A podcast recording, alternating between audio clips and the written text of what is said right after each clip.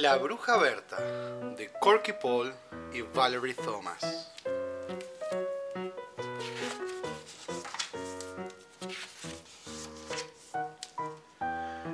La bruja Berta vivía en el bosque en una casa toda negra. La casa era negra por fuera y negra por dentro. Las alfombras eran negras, las sillas eran negras, la cama era negra y tenía sábanas negras y frazadas negras. Hasta el baño era negro. Berta vivía en su casa negra con su gato llamado Beppo. El gato también era negro y así comenzaron los problemas. Cuando Beppo se echaba en una silla con sus ojos abiertos, Berta lo podía ver. Al menos podía ver sus ojos. Pero cuando Beppo cerraba sus ojos y se ponía a dormir, Berta no lo veía para nada y entonces se sentaba encima. Cuando Beppo se echaba en la alfombra con sus ojos abiertos, Berta lo podía ver, al menos podía ver sus ojos. Pero cuando Beppo cerraba sus ojos y se ponía a dormir, Berta no lo veía para nada y entonces tropezaba con él. Un día, después de una caída muy fea, Berta decidió que algo había que hacer. Tomó su varita mágica, la agitó una vez y abracadabra, Beppo dejó de ser un gato negro ahora era verde brillante. Entonces, cuando Beppo dormía en la silla, Berta lo podía ver. Cuando Beppo dormía sobre el piso, Berta lo podía ver. Y también lo podía ver cuando dormía sobre la cama, aunque a Beppo no le estaba permitido dormir sobre la cama. Y Berta lo llevó afuera y lo dejó en el pasto.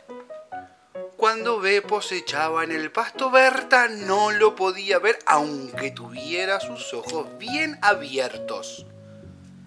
Berta salió precipitadamente afuera, tropezó con Beppo, dio tres volteretas y cayó en una mata de rosas llenas de espinas.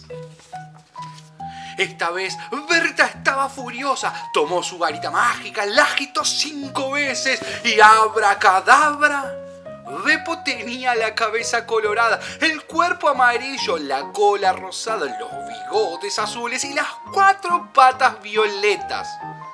Pero sus ojos seguían siendo verdes. Ahora Berta podía ver a Beppo cuando se echaba en una silla, en la alfombra y cuando se desplazaba agazapado por el pasto. Y aún cuando trepaba al árbol más alto. Beppo trepó al árbol más alto para esconderse. Se le veía ridículo y él lo sabía. Hasta los pájaros se reían de Beppo. Beppo se sentía desgraciado. Se quedó en lo alto del árbol todo el día y toda la noche. La mañana, la mañana siguiente, Beppo seguía subido al árbol. Berta estaba preocupado, quería Beppo y no le gustaba que se sintiera desgraciado. Entonces Berta tuvo una idea, agitó su varita mágica y abracadabra, Beppo fue otra vez un gato negro. Bajó ronroneando del árbol. Entonces Berta agitó su varita nuevamente y una, dos y tres veces, abracadabra, Ahora, en lugar de una casa negra, tenía una casa amarilla con un techo colorado y una puerta también colorada. Las sillas eran blancas y coloradas, con almohadones blancos. La alfombra era verde con flores rosadas. La cama era azul con sábanas blancas y rosadas y frazadas rosadas. El baño era blanco reluciente. Y ahora Berta podía ver a Beppo no importara dónde estuviese. Juan Correa